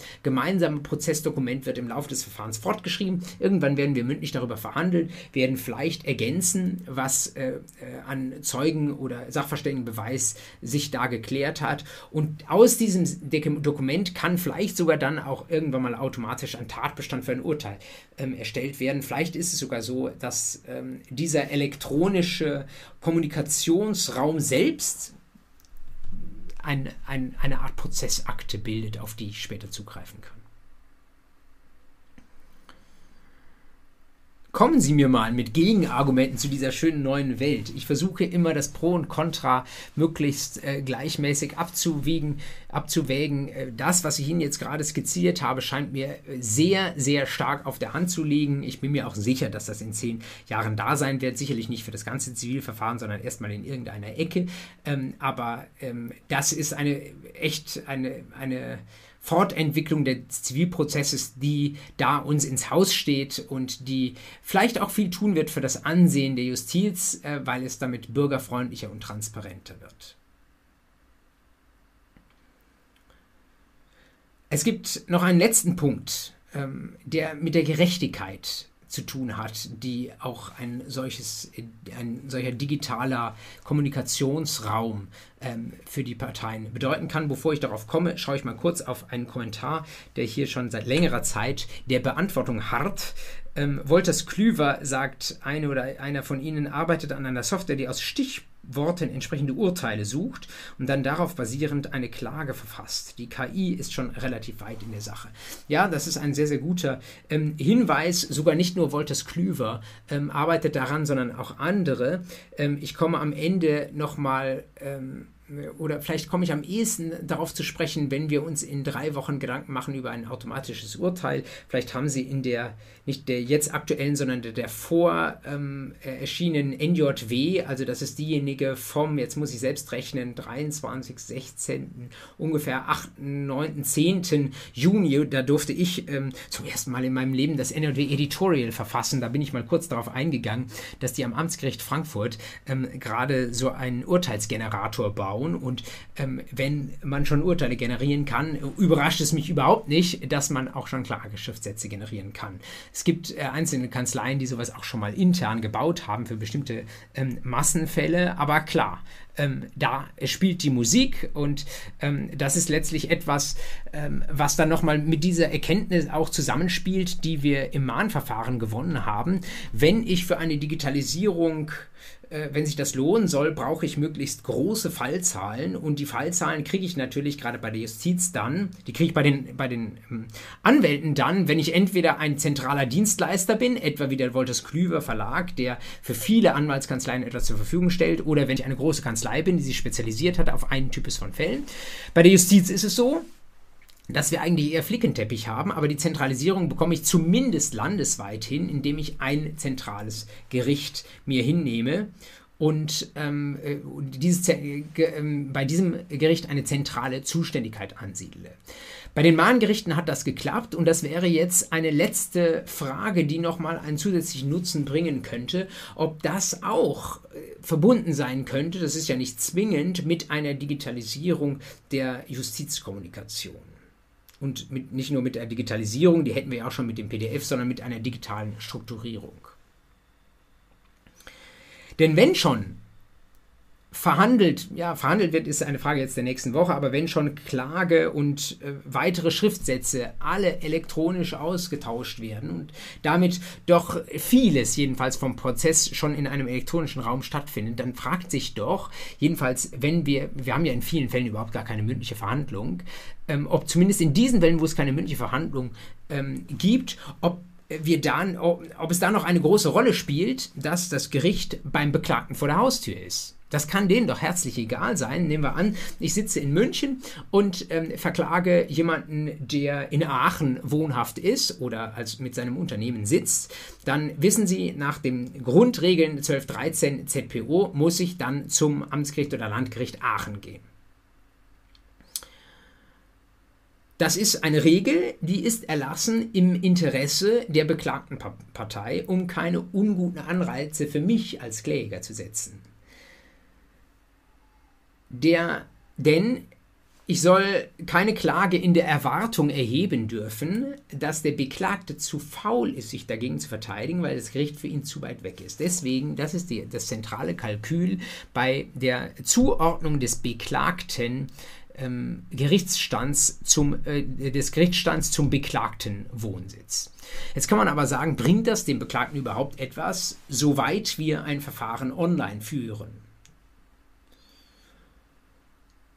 Und wenn wir das verneinen, dann könnte man auf die Idee kommen, also wenn wir sagen, es ist dem egal, wenn der sowieso nur online unterwegs ist in diesem Verfahren, wenn es vielleicht sich auf einen Kommunikationsaustausch im virtuellen Raum beschränkt, weil keine mündliche Verhandlung stattfindet, äh, dann ist doch die Frage, ähm, können wir dann nicht vielleicht uns aus dieser örtlichen Verwurzelung, die im 1213 ZPO angelegt ist und auch in den darauf äh, folgenden Vorschriften zu besonderen Zuständigkeiten, können wir uns daraus nicht ein Stück weit lösen und das Gericht irgendwo ansiedeln.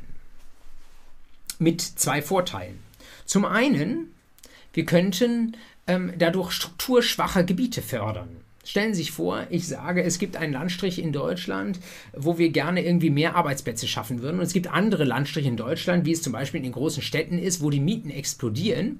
Und ähm, das ist irgendwie unbefriedigend, ähm, dass wir immer mehr in diesen Ballungsräumen dann auch äh, vielleicht die Gerichte haben. Und wir wollen das mal ein bisschen rausverlagern. Das ist ein gerade nicht ganz unpopulärer Gedanke dann könnte es doch sein, dass wir sagen, warum schaffen wir nicht etwas, was man nennen könnte, einen Online-Gerichtsstand.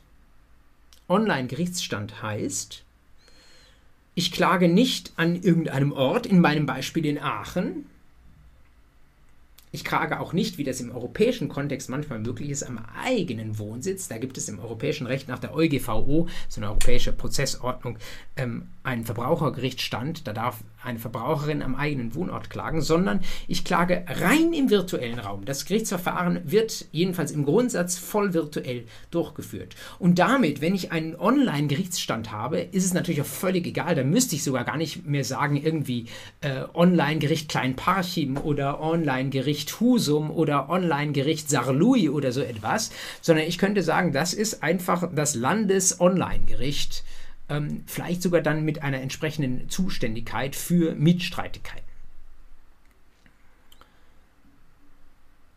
In einer Gesellschaft, äh, in der die Digital Natives eine immer größere Rolle spielen, weil diese Generationen immer mehr von der Gesellschaft ausmachen, ist das, glaube ich, keine allzu abgefahrene Idee. Und da steckt viel drin in so einem Online-Gerichtsstand. Nämlich die Möglichkeit einer Spezialisierung, wie wir das bei Mahngerichten auch schon haben.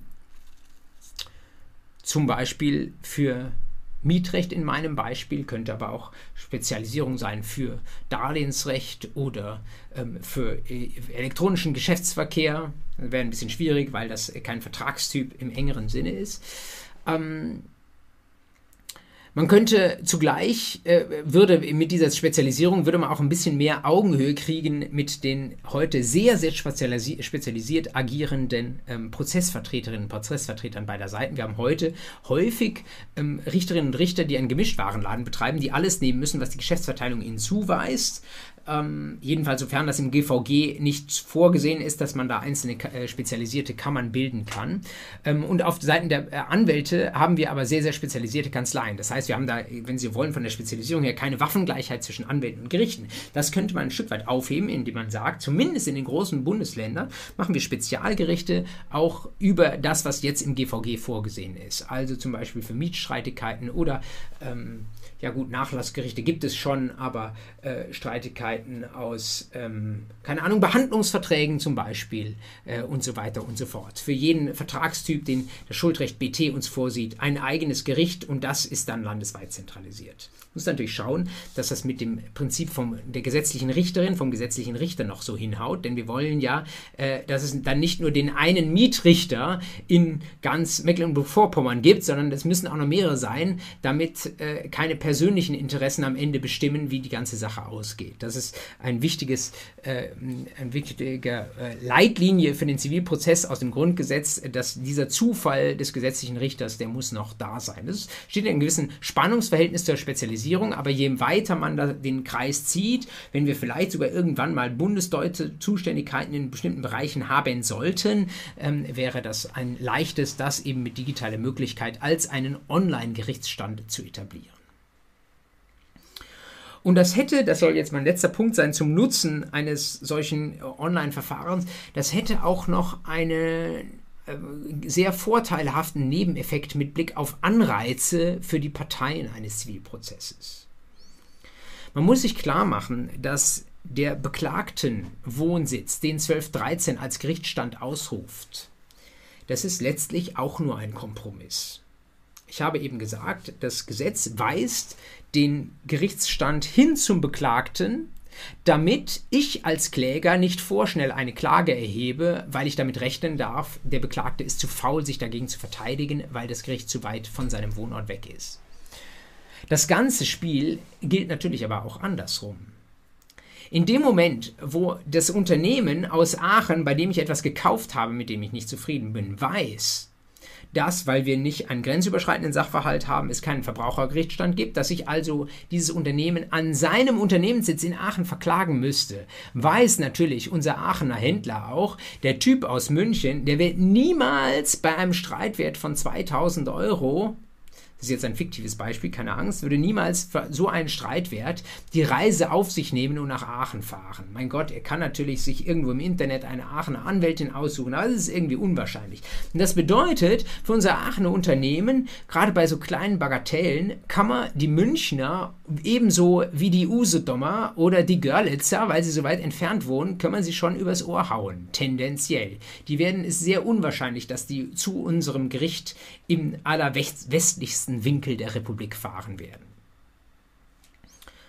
Und das ist natürlich die Schattenseite von, von 12 und 13 ZPO des Beklagten. Das ist gut für den Beklagten, ja, keine schlechten Anreize für die Klägerseite, aber schlechte Anreize für die Beklagtenseite. Und äh, der Gesetzgeber, der musste das so machen, denn die Alternative war, einen Klägerrechtsstand einzuführen. Das wäre eben noch schlimmer. Dann würde ich nämlich auch unberechtigte Ansprüche gegen das Unternehmen womöglich aus Aachen womöglich erheben, weil ich ja wüsste, der wird sich sowieso nicht verteidigen. Auch wenn es völlig unberechtigt ist, der fährt nicht nach München, allenfalls zur Wiesenzeit, sonst aber nicht. Ähm, äh, weil ihm das zu aufwendig ist. Also kann ich unberechtigte Ansprüche erheben. Er geht irgendwie von dem Amtsgericht München VU. So wäre das, muss ich vorsichtig sagen, wenn es hier einen Verbraucherrechtsstand gäbe. Also diese Zuständigkeitszuweisung der ZPO ist eigentlich eine Krücke, ein, ein, ein Notmechanismus, und dieser Notmechanismus mit den so oder so unvorteilhaften Anreizen, der würde sich in Wohlgefallen auflösen, wenn wir einen Online-Gerichtsstand hätten. Denn dieser Online-Gerichtsstand, der wäre für beide Seiten gleichermaßen perfekt erreichbar. Es wäre wenn man es so möchte, eigentlich für beide ein Wohnzimmergerichtsstand. Wir hätten also da gar keine schlechten Anreize mehr, vorschnell zu klagen oder vorschnell ähm, eine Klage einfach unberechtigte Ans äh, berechtigte Ansprüche abzulehnen, in der Erwartung, die Klage werde ja sowieso nicht kommen, weil da zu viel Distanz ist. Also auch da sehe ich sehr viel Musik im Online-Gerichtsstand drin. Ähm, ich bin mir nicht sicher, ähm, ob das in absehbarer Zeit kommen wird. Ich denke, es wird nicht so schnell kommen wie die, die Elsterisierung der äh, bestimmter Arten von Bagatellverfahren. Die Rede, äh, die Diskussion äh, geht da gerade in Richtung eines sogenannten beschleunigten Online-Verfahrens nach Elster Vorbild. Da bin ich mir relativ sicher, dass wir das schon in innerhalb dieser Legislaturperiode sehen werden. Ähm, dass daraus direkt auch ein Online-Gerichtsstand gemacht wird, das erwarte ich eher so vielleicht in acht bis zehn Jahren, aber ich finde, es wäre etwas, was man auf jeden Fall mal diskutieren sollte.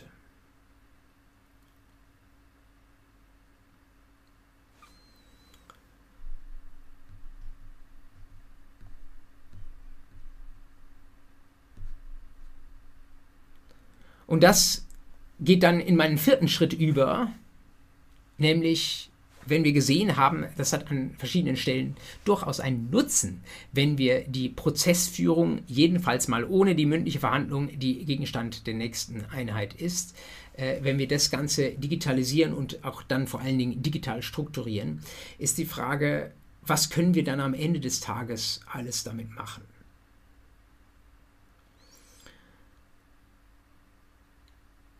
Eine Sache, die man damit machen kann, ähm, möchte ich nur andeuten, weil sie uns in drei Wochen ähm, bei Urteil und äh, dem elektronisch generierten Vergleich bereit, äh, nochmal beschäftigen wird, nämlich etwas, was wir bei Elster beobachten können, so eine Art ähm, Eingabecheck, möchte ich das mal nennen. Bei Elster läuft das so, ich gebe alle meine Steuerdaten ein und in bestimmten Fällen denkt, in Anführungszeichen, sich der Algorithmus, das passt aber nicht. Ja? Also wenn du A gesagt hast, musst du auch B sagen. Oder die Zahl, die du hier eingegeben hast, die passt nicht zu dem, was du in dem anderen Unterformular eingegeben hast. Und dann sperrt sich das Formular, dann wird da irgendwas rot, ja, und ich will das natürlich verändern. Und ganz am Ende, bevor ich meine Steuererklärung abgebe, klicke ich auf irgendwie so Pre-Check machen oder sowas und dann sagt mir das Tool, ob es das, was ich da eingegeben habe, komplett für schlüssig hält. Und wenn das Tool denkt, dass es nicht schlüssig ist, dann wehrt es sich. Wenn ich mich nicht, es ist lange her, dass ich da irgendwie das letzte Unschlüssige eingegeben habe, ich meine sogar, dass es die Abgabe der Steuererklärung verweigert.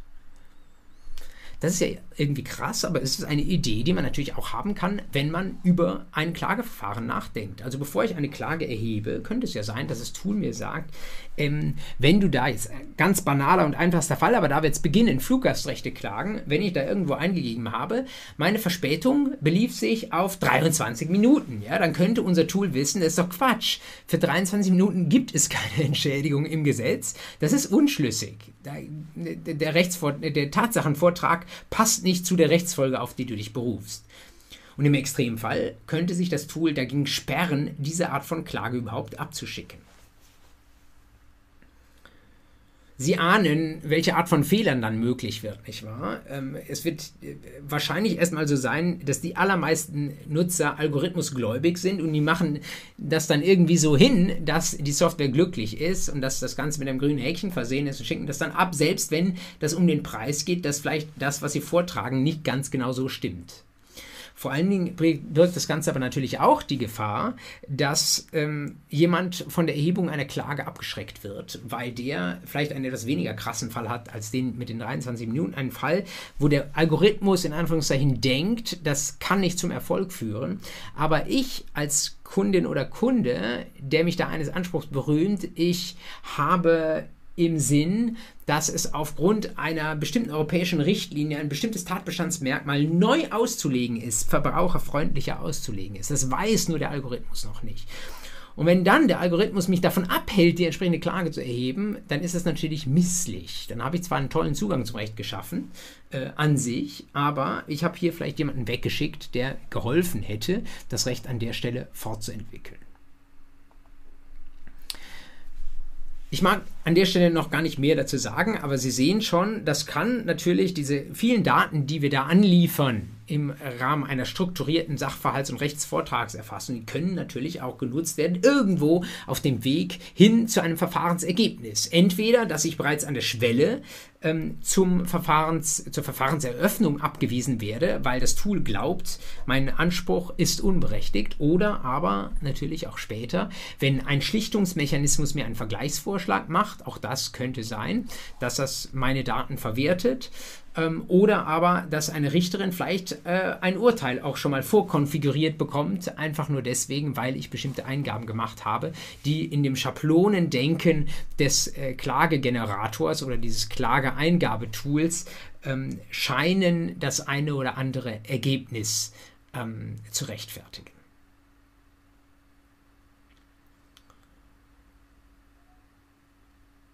Damit kann ich eigentlich meinen vierten Schritt an der Stelle schon abschließen. Sie sehen, da wird es problematisch. Ähm, es ist schon problematisch an der Schwelle, wo ich abgelehnt werde mit meinem Ansinnen. Es wird andersrum vielleicht auch problematisch, wenn ich gewohnt bin, mich auf, den, äh, auf diesen Prüfungsmechanismus zu verlassen, weil ich vielleicht denke, naja, wenn das Tool meine Klage durchgehen lässt, dann wird ja wohl die Klage begründet sein. Dann kann ich das Prozesskostenrisiko eingehen. Auch da können Erwartungsfriktionen passieren, aber das Ganze ähm, wird natürlich gerade dann problematisch, äh, je näher diese eingespeisten Daten, wenn sie denn unvollständig sind oder nicht sachgerecht aufbereitet werden, an die entscheidende Richterin herangehen. Oder es versteht sich von selbst, dass es ganz problematisch wird, wenn wir da gar keine menschliche Richterin mehr haben, sondern nur noch ein Robo, eine Software da sitzt, die dann Ergebnisse auswirft. Auch davor müssen wir meines Erachtens keine Angst haben. Das zeigt das Mahnverfahren. Es mag bestimmte Fälle geben, wo wir das gut verantworten kann, können, aber darüber reden müssen wir so oder so. Dieses Fass machen wir dann in drei Wochen wieder auf. Vorher kommt noch nächste Woche die virtuelle mündliche Verhandlung und danach in der Woche kommt die Beweisaufnahme und erst dann in drei Wochen kommen wir zu diesem Fass wieder, aber ich verspreche Ihnen, spannend wird es werden. Und mein letzter und fünfter Schritt für den heutigen Termin ist dann, wenn ich sage, diese weitgehende Datenverwertung auch für die juristische Entscheidung, die mag eher noch am ferneren Horizont stehen. Was ist denn das, ähm, was jetzt in absehbarer Zeit pragmatisch zu erwarten ist?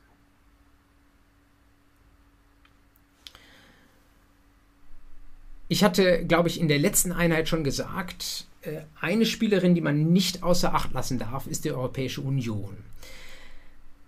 Sie erinnern sich, ich hatte Ihnen berichtet von einer europäischen Verordnung, die es auch schon seit vielen Jahren gibt, die sagt, geringwertige grenzüberschreitende Ansprüche kann man nach einem vereinfachten und sehr formulargetriebenen Prozessrecht ähm, durchsetzen. Die sogenannte Europäische Bagatellverordnung oder EuGFVO heißt sie, glaube ich, in der Beck-Kommentierung, also die Europäische Geringfügige Forderungen Durchsetzungsverordnung, wenn Sie so wollen. Diese kleine Formular ZPO europäischer Provenienz, ähm, die zu digitalisieren, liegt eigentlich auf der Hand, dass der europäische Gesetzgeber das machen muss. Als ich zum ersten Mal über dieses Thema geschrieben äh, oder vorgetragen habe, ich glaube tatsächlich, für mich war da die Telemedicus Sommerkonferenz und das müsste dann vielleicht so ungefähr das Jahr 2018 oder 17 gewesen sein, ähm, war da so der Anschlusspunkt. Da war das noch irgendwie realistisch. Da war diese Online-Streitbeilegung mit ihrer eigenen Streitbeilegungsplattform, äh, über die wir im letzten Jahr, äh, im letzten Termin nachgedacht haben, die war da irgendwie noch ganz frisch und ich war irgendwie optimistisch, dass die Europäische Union das durchzieht. Irgendwie ist leider seitdem nichts passiert. Die Europäische Union müsste das nur addieren, diesen klassischen formulargetriebenen äh, Bagatellprozess und ihre europäische Streitbeilegungsplattform. Vielleicht ist sie hinter verschlossenen Türen daran, das hinzubekommen. Ich sehe es leider im Moment nicht. Umso glücklicher bin ich eben, dass der deutsche Gesetzgeber da unterwegs ist.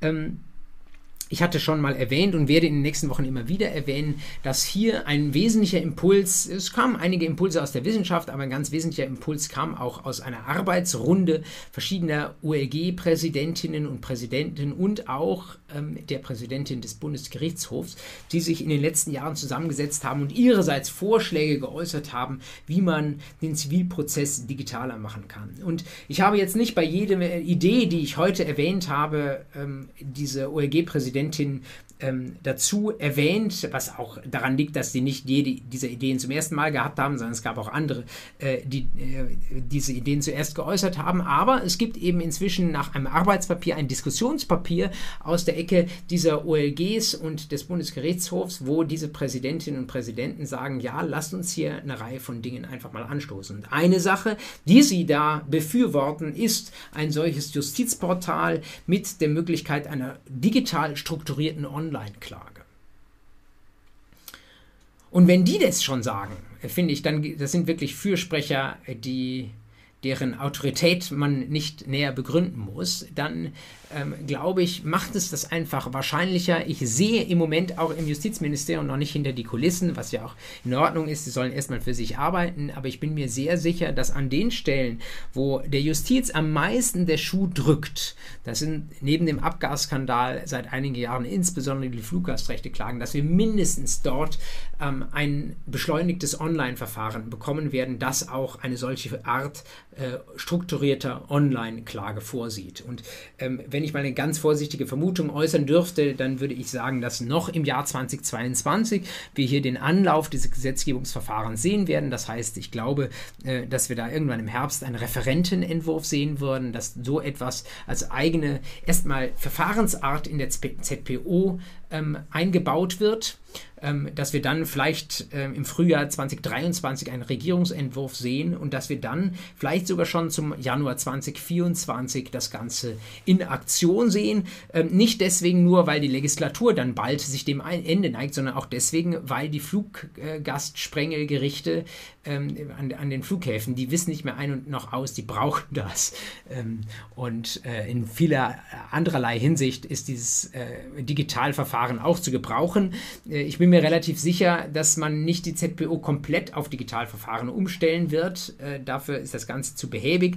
Äh, ich denke, es wird eher so sein, dass man das entweder auf bestimmte ähm, Verfahrensinhalte mal pilotweise reduziert, also Fluggastrechte, vielleicht sogar tatsächlich auch das Mietverfahren, äh, also miet mietrechtliche Ansprüche. Da kann man sich wunderbar eigentlich an dem orientieren, an den Rechtsgebieten, die sich auch die Legal Tech Dienstleister zuerst unter den Nagel gerissen haben. Oder aber, auch das fände ich nicht schlecht, dass man generell sagen würde, äh, wir machen ein optionales Digitalverfahren in der ZPO. Das bedeutet, ähm, wir sagen, das ist auch in jedem Streit, äh, auch wenn es kein Fluggastrechte ist, sondern auch wenn ich, äh, keine Ahnung, jemanden auf Erfüllung eines Zahlungsanspruchs aus einem Vermächtnis oder aus einem Kaufvertrag, aus einem analog geschlossenen Kaufvertrag gar verklagen möchte. Auch dann äh, soll es mir möglich sein, die, den Online-Gerichtsstand zu wählen, also in, zumindest oder zumindest ein digitales ähm, Klageportal dafür zu nutzen. Das fände ich irgendwie schön.